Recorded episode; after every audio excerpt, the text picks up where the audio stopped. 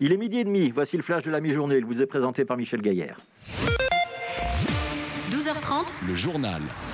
Bonjour à tous. Un nouveau comité de concertation en cours en ce moment. Fédéral et région se penche sur les mesures Covid et leur évolution à l'entrée. Et depuis plusieurs jours, des voix s'élèvent pour une approche moins restrictive et une reprise d'activité de certains secteurs. Message entendu, en tout cas, écoutez le vice-premier ministre écologiste Georges-Gilles Quinet à son arrivée au Lambermont.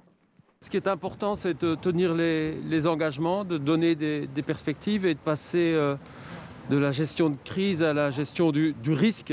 Euh, en matière de, santé mentale, on a besoin de revoir des gens. Euh, Il y a des personnes des secteurs économiques qui ont besoin de travailler. Le secteur culturel a besoin de perspectives. On a besoin de respirer comme jamais. Et beaucoup de secteurs restent dans le doute. hein. Ils mettent la pression au premier rang d'entre eux. L'ORECA, Camille Tanquin, vous êtes du côté de la place Sainte-Catherine et de ces terrasses si souvent fréquentées en temps normal. Alors y a-t-il des perspectives concrètes de reprise?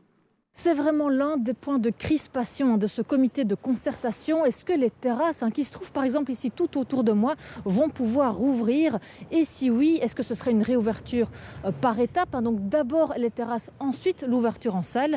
Et surtout quand? C'est vraiment la question qui fait débat. Évidemment, beaucoup de restaurateurs espèrent ouvrir le 1er mai, mais du côté euh, des politiques, rien n'est sûr. Certains sont pour, certains sont contre. Du coup, on parle du 8, voire du 15 mai. On est vraiment dans l'incertitude. Autre point abordé, ce sont les voyages non essentiels. Ils pourraient reprendre le 19 avril, mais sous certaines conditions, comme par exemple respecter une quarantaine, faire des tests PCR ou encore l'interdiction des zones rouges. On y revient. Évidemment, tout ceci est à prendre au conditionnel, car vous le savez, dans un comité de concertation, il peut y avoir de nombreuses surprises. Merci Camille Tanquin. J'ajoute qu'on apprend dans le quotidien l'écho de ce matin que plusieurs exploitants de bars et de restaurants attaquent en justice le brasseur AB InBev. Privé de revenus, ils se disent incapables de payer leur loyer. AB InBev affirme de son côté chercher des solutions et n'être qu'un intermédiaire entre les exploitants et les réels propriétaires. Un autre point qui concerne beaucoup de jeunes et leurs parents, la reprise attendue de l'enseignement lundi prochain. La Fédération Wallonie-Bruxelles va-t-elle s'aligner sur la Flandre et reprendre les cours selon la même organisation qu'avant Pâques? Ou bien de nouvelles adaptations sont-elles à prévoir pour la rentrée? Écoutez Joseph Tonon de la CGSP Enseignement. Je pense qu'elle va être très compliquée. Avant euh, les vacances de Pâques, il y a eu une grande peur qui s'est installée sur les écoles.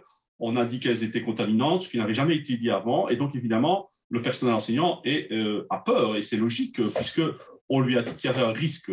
Et donc, il faudrait apaiser ce risque. Et il me semble que la vaccination et le testing sont les deux armes dont on peut disposer pour permettre aux écoles de fonctionner normalement. Ils ne comprennent pas beaucoup pourquoi on a fermé une semaine avant les vacances de Pâques, alors que la situation épidémiologique, elle n'a pas fortement évolué. hein.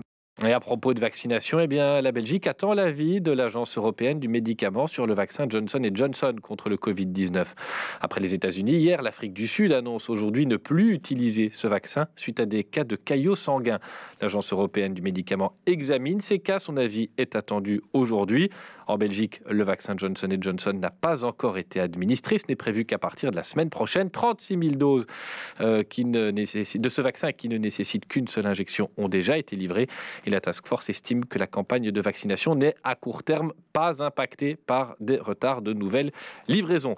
En bref encore, l'avis favorable de la commission de concertation au projet immobilier sur la friche du Dondenberg à Laken. Quelques conditions sont émises par la commission, comme répertorier certains arbres, un cèdre du Liban notamment, et prévoir un espace accessible au public. Pour rappel, la ville de Bruxelles veut construire au Dondenberg une école, une salle de sport, du logement un parking souterrain. Voilà pour les informations euh, de cette mi-journée. Vous retrouvez toujours plus d'actu avec Fabrice Grosfilet. Merci beaucoup. C'était Michel Gaillère. Michel qui revient ce soir à 18h pour vous présenter le journal de la rédaction.